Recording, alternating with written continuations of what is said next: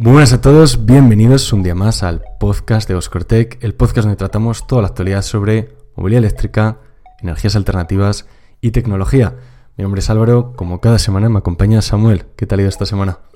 Hola, bro. Pues muy bien, la verdad, eh, con muchas ganas, como cada semana, de estar aquí. Esta semana, por lo que estoy viendo, noticias un poquito de Tesla, pero también mucho de Volkswagen y cosas bastante interesantes.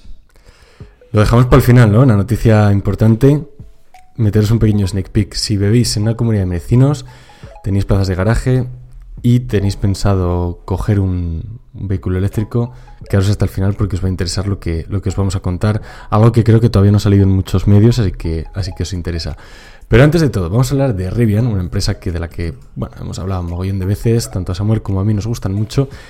Y ya sabéis que Amazon y Rivian tenían un acuerdo muy importante. Amazon tenía mucho capital en esta empresa norteamericana que parece ser que iba estupendamente bien, aunque recientemente ha tenido pequeños problemas.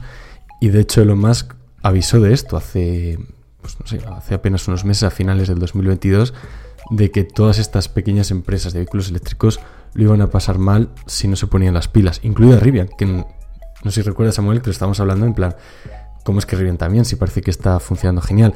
¿Qué ha pasado con Amazon últimamente?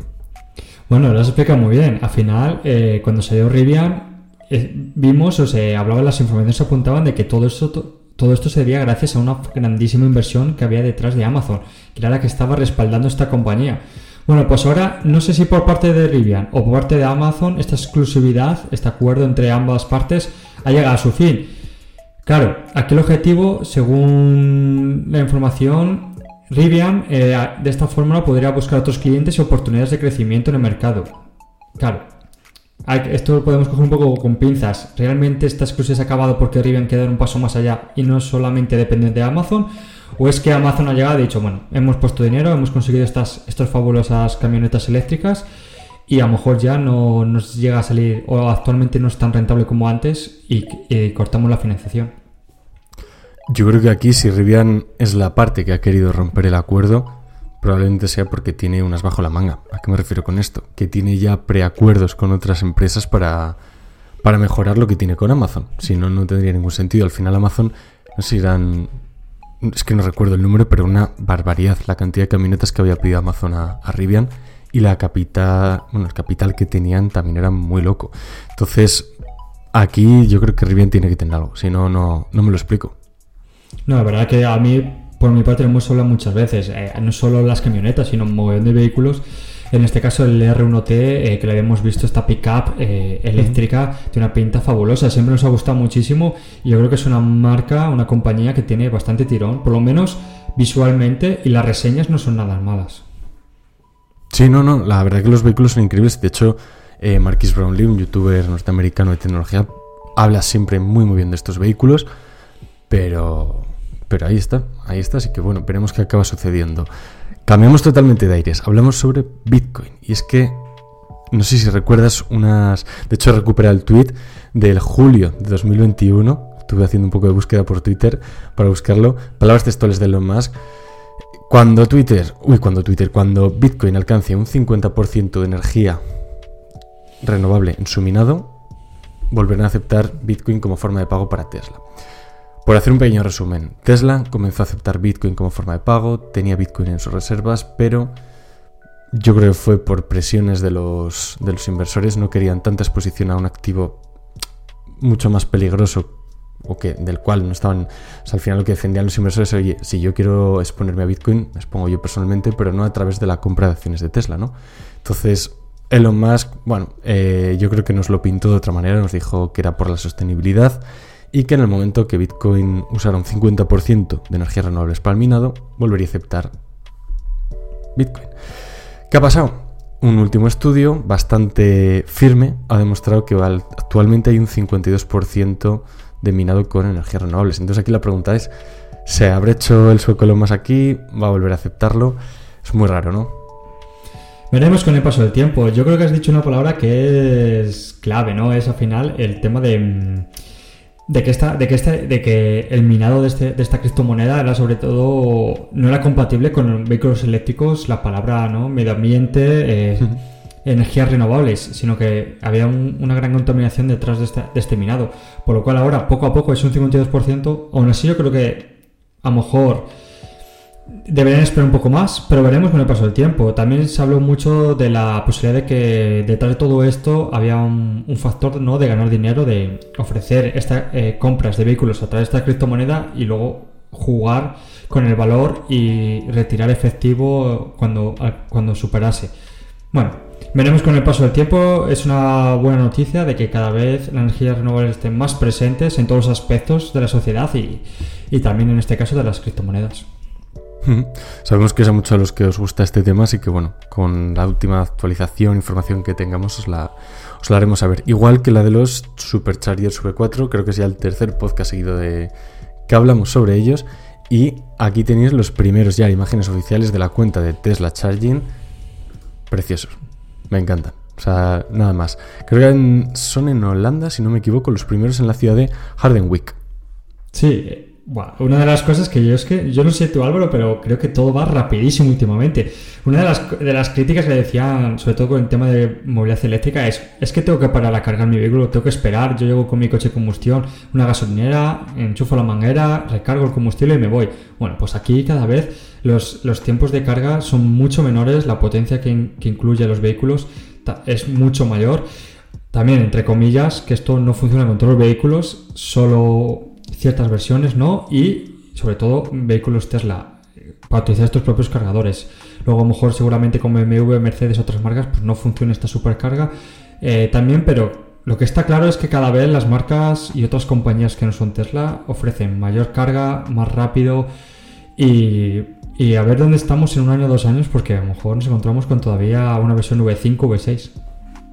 Sí, está, de hecho creo que es una cosa que repetí yo mogollón, mogollón en muchos podcasts, y es que realmente tenemos mucha innovación en cuanto a conducción autónoma, en cuanto a lo que son los vehículos en sí, seguridad, etcétera, pero donde quedaba mucho rango de mejora es en cuanto a la autonomía y mejora de las baterías, con la carga asociada.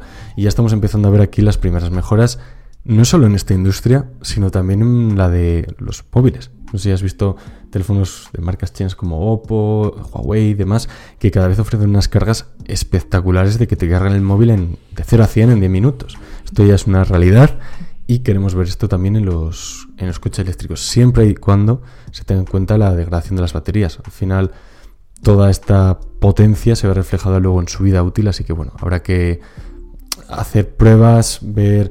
Seguramente Tesla tenga prototipos que carguen en, absolutamente nada y estén haciendo pruebas para ver si esto a largo plazo es, viable. Pero bueno, paso a paso. Incluso... Pero aún así lo que comentabas, que va rapidísimo. Sí, incluso me acuerdo de una noticia que sacamos de una empresa marroquí, si no me equivoco, hace bastante tiempo, que eran capaces de cargar en 5 minutos una batería bastante grande al uso. No me acuerdo exactamente porque no quiero meter la pata, pero era impresionante. Claro, el problema que tenía es, de momento a día de hoy, que no ya habían conseguido esa carga ultra rápida, pero claro, el problema era la, batería, ¿no? En la degradación y el estrés al, cual era sometido. Pero bueno, está claro que esto va muy rápido, que hoy, hoy en día tenemos estos problemas, pero seguro que en 5 años o en menos tiempo, o a lo mejor más, pero en un, en un periodo bastante breve de tiempo, esto va a ser un boom que seguro que vamos a mejorar en mogollón. Hmm, desde luego que sí.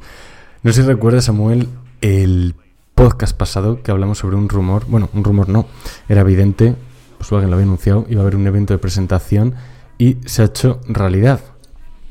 Corregir un pequeño error que cometimos a la hora de publicar la noticia el vehículo que veis en pantalla, si desde YouTube, es 25.000 euros, no 20.000.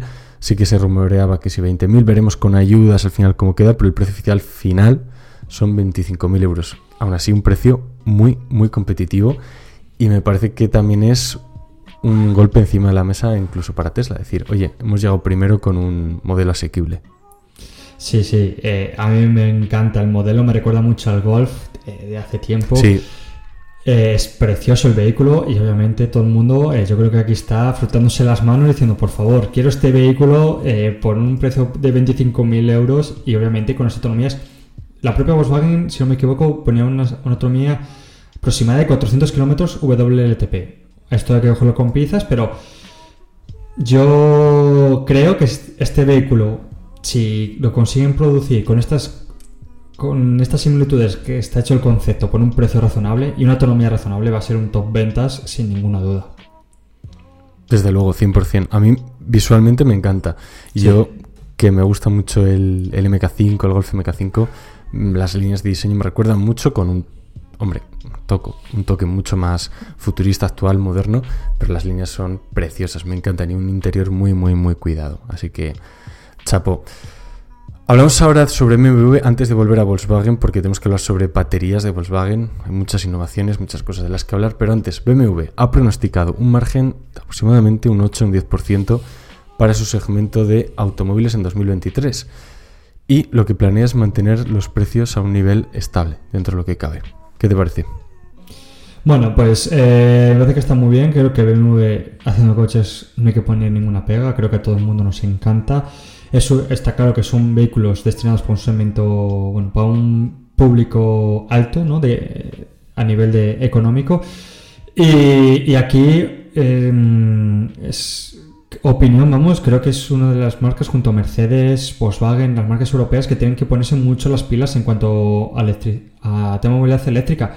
No sabemos si tienen el as debajo de la manga, porque ya sabemos que fabricando coches son los mejores, sin ninguna duda. Ahora, que estén al día en conversión de marcas como Tesla, Spen, NIO, etcétera, nuevas marcas que aparezcan, veremos si están al día cuando suceda todo esto y sobre todo con, entre, con una noticia, podemos decir negativa, es la de Alemania e Italia, que parece ser que no quieren respetar este acuerdo en Europea de mantener la producción de ventas en 2035 vehículos de combustión. Todo puede enlazarse con estas marcas eh, alemanes que a lo mejor puede ser que no lleguen a tiempo y quieran proteger un poco su industria. Veremos con el paso del tiempo que lo que acaba sucediendo, pero bueno, en este caso chapó por los vehículos que fabrican y esperemos que sean que en tema de electricidad, de movilidad eléctrica sean igual o mejores. Un dato importante, esperan que uno de cada cuatro vehículos que vendan sean eléctricos para 2025. Y aquí yo creo que Samuel y yo hemos hecho un trabajo durante muchos años de hacer, de tirarles de las orejas a todas estas marcas que has mencionado. Es decir, van lentos, van lentos, van lentos y siempre yo creo que hemos hecho siempre felicitando a Volkswagen, no por gusto personal, sino por cómo veíamos que lo estaban haciendo y se está viendo reflejado al final en, los números. Al final se tienen que poner un poco más las pilas estas empresas como BMW, Mercedes, etcétera, que andan un poco más rezagadas en cuanto a estos objetivos que parece que tiene la industria en general. Pero bueno, al final es, es lo que es.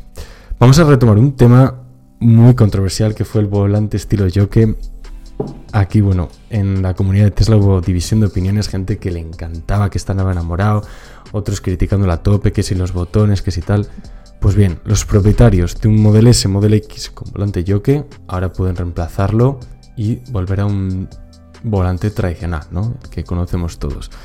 Yo creo que Tesla se ha tardado tanto es porque no esperaba que tantos clientes quisieran este cambio y al final, pues bueno, han tenido que, que asumirlo complicada. Yo en persona estoy diciendo todavía, no he visto un volante yo que en persona tengo un montón de ganas. Lo que sí que he visto bastantes vídeos en YouTube y obviamente no puede, se puede dar una opinión sin probar, pero parece que parece que no es cómodo, ¿no? O sea, me da la sensación, yo creo que para ir por autovía ningún problema, ya sea volante redondo yo, como si no tenemos volante, pues prácticamente a lo mejor no, no hay que hacer ningún giro, pero por ciudad sobre todo el tema de las palancas, mm, a lo mejor en un futuro, si se sustituyese por inteligencia artificial y fuese algo bastante correcto, pues estaría muy bien. Pero bueno, al final, a gusto los colores, eh, tienen su parte mega atractiva volante yo como algo totalmente nuevo, ¿no? Como algo totalmente diferente. Y por otro lado hay gente, pues oye, que parece que la ha probado y mira, pues no me, no me convence. Creo que todavía a día de hoy por los volantes son redondos, las palancas, etcétera. Eh, la gente dirá, ¿no? Al final, cuestión de gustos y, veremos qué acaba sucediendo. Efectivamente, esto ya son gustos personales. Mucha gente, sobre todo, la crítica venía de los botones, de que no eran botones eh, como los conocemos al uso, sino táctiles. Que bueno, al final, mucha gente que si no encontraba el botón, otros que lo clicaban accidentalmente. Problemas que, que bueno, en un volante que todo tiene que estar tan accesible, pues bueno, entiendo también la, la crítica. Esto afectó a los Model S Model X, que por cierto tienen un nuevo color, Samuel, del que hablamos, el Ultra Red, que ha publicado Tesla una imagen preciosa del, del Model S. Oye, chapó, creo que eran 2.500 dólares a mayores, si no me equivoco, pero bueno, eh, me recuerda un poco al, al rojo que tiene Mazda, este tan característico, tan Sí. bonito, que, que, bueno, que enamora, pues bueno, lo tenéis aquí en Tesla, hay que verlo en persona para, para evaluarlo realmente, pero me recuerda un poco a este, a este rojo de, de Mazda. ¿Qué ha pasado con...? No sé si querías comentar algo del, del Ultrared, No. si no pasamos a, la, a Starlink, que por fin alcanza cobertura global. Esto, esto sí que me parece otra de las cosas eh, fascinantes de, todo un poco el mundo en lo más, ¿no? Todas sus compañías, esas ideas rompedoras, que es que es verdad que, la idea es que es buenísima, ¿no? Despreocuparse eh, a día de hoy, en 2023, viajar donde te apetezca en el mundo sin tener que andar buscando una tarjeta de prepago porque no me van los datos, que si vuelo en un avión y no tengo acceso a internet, etcétera, etcétera. Oye, pues mira, yo creo que si saca un servicio por un buen precio económico, yo soy el primero que me encantaría tenerlo y despreocuparme por total eh, del móvil, ¿no? Es decir, pago mi factura al mes, me da igual donde esté, eh, si voy a viajar, si no voy a viajar, si voy a tener datos, si no voy a tener datos, etcétera, etcétera. Me despreocupo por completo. No sé qué te parece a ti, Álvaro. La idea es maravillosa. O sea, no sé si alguno, alguna vez habéis cogido un crucero. Yo tengo una anécdota muy graciosa de una familia que estaba en la recepción del, del barco. Claro, cuando entras en aguas, eh, en aguas internacionales o en otro país, etcétera, no había roaming, pero bueno, tú tienes señal y te cobran una barbaridad como utilices el teléfono. Y recuerdo una familia que bueno, que estaban hablando en recepción para ver si les podían ayudar porque le había llegado una factura, bueno, no, recuerdo la cifra, pero astronómica. Imagínate un uso de Instagram, Twitter, tal, imagínate en una noche 400, 500 megas, es que no me quiero imaginar lo que sería la factura, pero bueno, con esto lo que dices tú, pagas, te despreocupas y, li- y- y listo. Así que muchas ganas de, ver precios finales y a ver cómo evoluciona este, este sistema, cuáles son las áreas que más y menos van a, van a funcionar, aunque casi es evidente que en las zonas más rurales donde la fibra no llega, donde el internet de alta velocidad no es, no es posible. Nuevo Supercharger, Salamanca, Carvajosa de la Sagrada, Chapó, Sí, eh, es un punto donde quedaba ahí que hacía falta unos supercargadores. Estaba claro en Salamanca.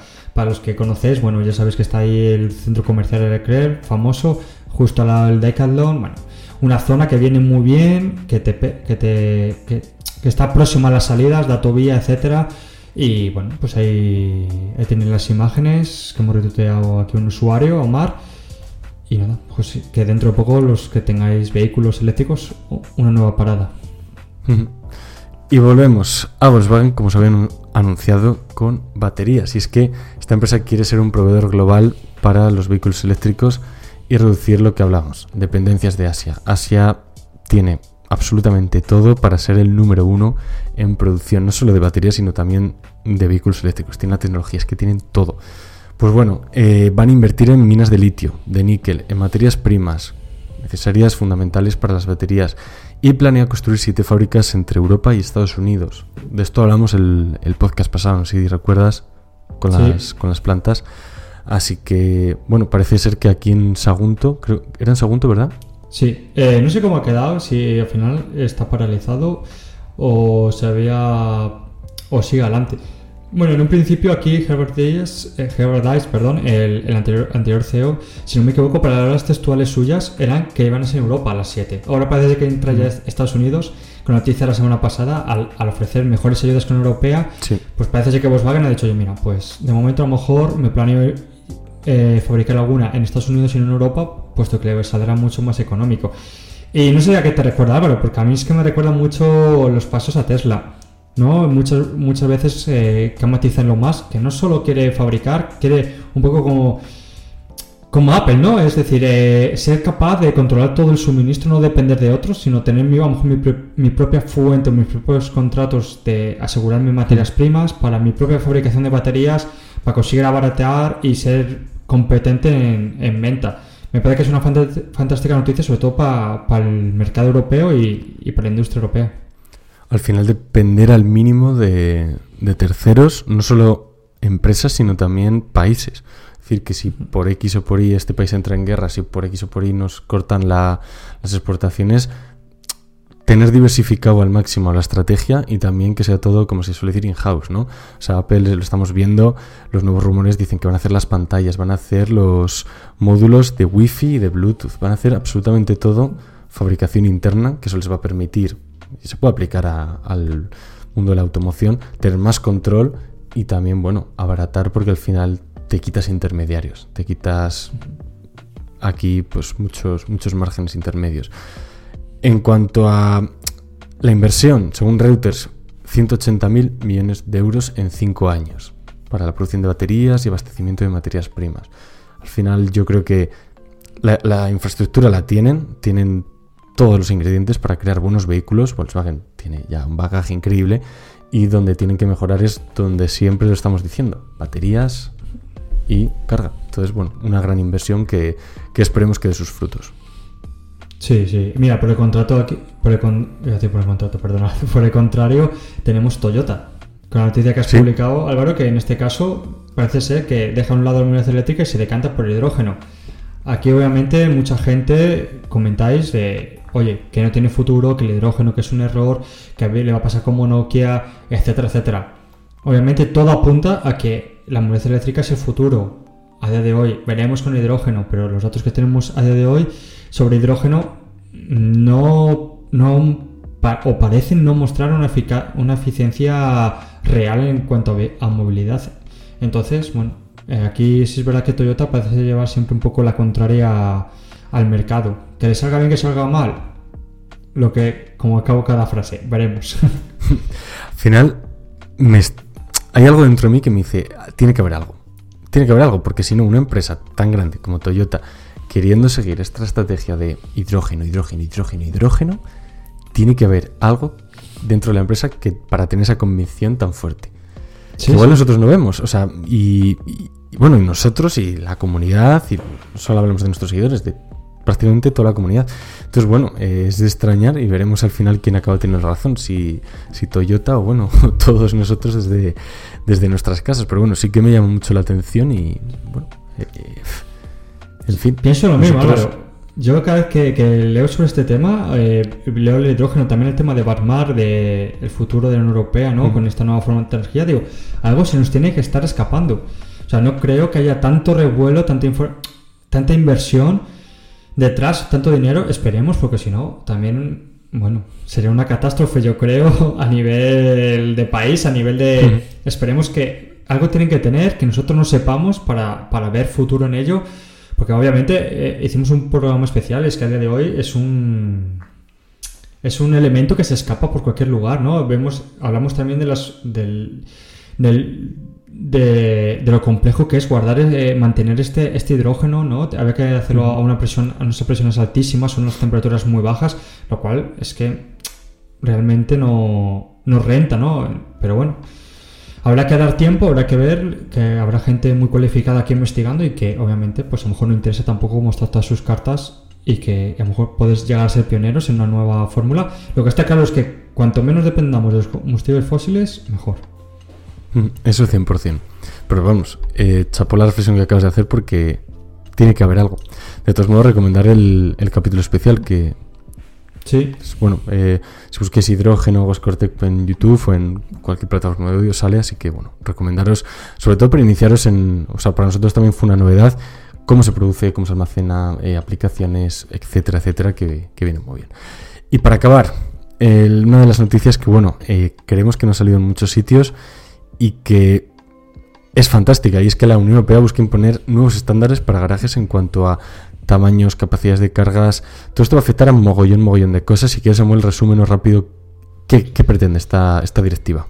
Sí, mira, os dejar la fuente abajo para que investiguéis un poco más, pero me ha parecido, creo que es una de las noticias que puede ser de la semana, porque realmente la idea es muy buena. Eh, no solo necesitamos vehículos, sino necesitamos puntos de recarga y necesitamos infraestructura para ello. Pero claro, mm. obviamente aquí los nuevos estándares eh, conllevan una inversión. Veremos también esta inversión si eh, va a tener que ser íntegra por los contribuyentes, si el Estado va a ayudar, si la Unión Europea va a poner de su parte, porque, oye, hay que hacer una serie de obras o parece ser. Mira, para que os hagáis una idea, garajes de edificios residenciales nuevos con más de tres plazas de aparcamiento. Bueno, Pues tiene que haber un precableado de, de, cada plaza de aparcamiento para la instalación de puntos de recarga. O sea, todo ya preparado para poder instalar cargadores. Al menos un punto de recarga y al menos dos plazas de aparcamiento para bicicletas por cada vivienda. Luego, si nos vamos a edificios residenciales ya existentes con más de tres plazas, de tres plazas, si el edificio afronta entre comillas, reformas importantes, aquí me supongo que no son, obliga no de carácter obligatorio, pero bueno, a lo mejor si en caso de hacer una derrama en el edificio y que yo entiendo así, ¿no?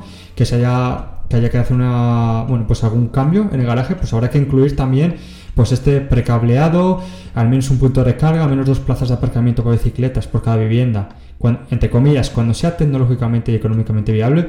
Y luego ya nos vamos a, pues a residencias con, de más de 5 plazas, que podéis echar un vistazo aquí en Twitter, incluso de más de 20 plazas. Y no me he metido ya, porque no sé qué es muy largo, con empresas. Mm. Entonces, bueno, que me parece que también es una reforma a tener muy en cuenta para toda la cantidad de, de edificios que tenemos en España de pisos con sus plazas de garaje. Que al final me remonto al episodio anterior el 60% de los vehículos duermen en la calle. Todavía es un problema que, que hay que solucionar, pero esto ya es un paso de gigante para toda esta gente que vive en una comunidad, vive en, tiene un parking ¿no? en su edificio y que el problema que tenía es que, bueno, eh, que no podía tirar un cable porque no se lo aprueba la comunidad o este tipo de cosas que, que acaban pasando. Pero todavía tenemos que afrontar el, otro problema, que no sé, desconozco los datos en el, resto de países europeos, pero en España es sorprendente. Más de la mitad de los coches, 6 de cada 10, duermen en la calle. Y estos coches, pues bueno, también necesitarán cargar. Así que veremos qué, qué acaba sucediendo con ellos, ¿no? Sí, sí, obviamente todo va rápido y se está legislando sobre ello. Es una buena noticia, pero también hay que ver un poco, como siempre digo, no hay que dejar a nadie atrás porque todo esto eh, es dinero, las familias a día de hoy con toda la inflación, con todo, pues no creo que a mucha gente le sobre que le sobre este dinero y, que bueno y que intentemos mantener todos eh, las condiciones con las que cuales tenemos que yo lo único que bajo mi opinión pido no es decir que al final bueno es muy complicado. Yo creo que la crítica al vehículo eléctrico viene mucho porque la gente creo que ve que no se va a poder permitir ve que que no es accesible viene de la crítica, más que de lo que es el propio vehículo. Entonces, bueno, pues en este caso yo creo que hay que hacer las cosas bien para todos y, conseguir que pues que todos avancemos en, un en una misma vía. Ya sea, bueno, hablamos el, el, episodio anterior, parece ser que este episodio es como una continuación del anterior, que al final siempre estamos, ¿no? Pero ya sea con movilidad eléctrica, autobuses eléctricos de los que tanto hablamos últimamente, bicis, al final es una, una estrategia heterogénea. Pero bueno, hablaremos de ello más en el episodio, en el episodio que viene, próximo martes 7 de la tarde, como siempre. Así es, Álvaro. Espero que os haya gustado y recordad, nos podéis seguir en redes sociales, en Twitter, Instagram. Eh, también Álvaro os deja los shorts, eh, vídeos cortos en YouTube y bueno, y en vuestra plataforma de podcast. Si os gusta, pues no, no olvides valorarnos, que nos ayuda mucho a seguir con esto y nada, que espero que todos que estén escuchando que pasen también una buena semana. Efectivamente, una buena semana para todos. Hasta luego, Samuel. Chao. Hasta luego, chao.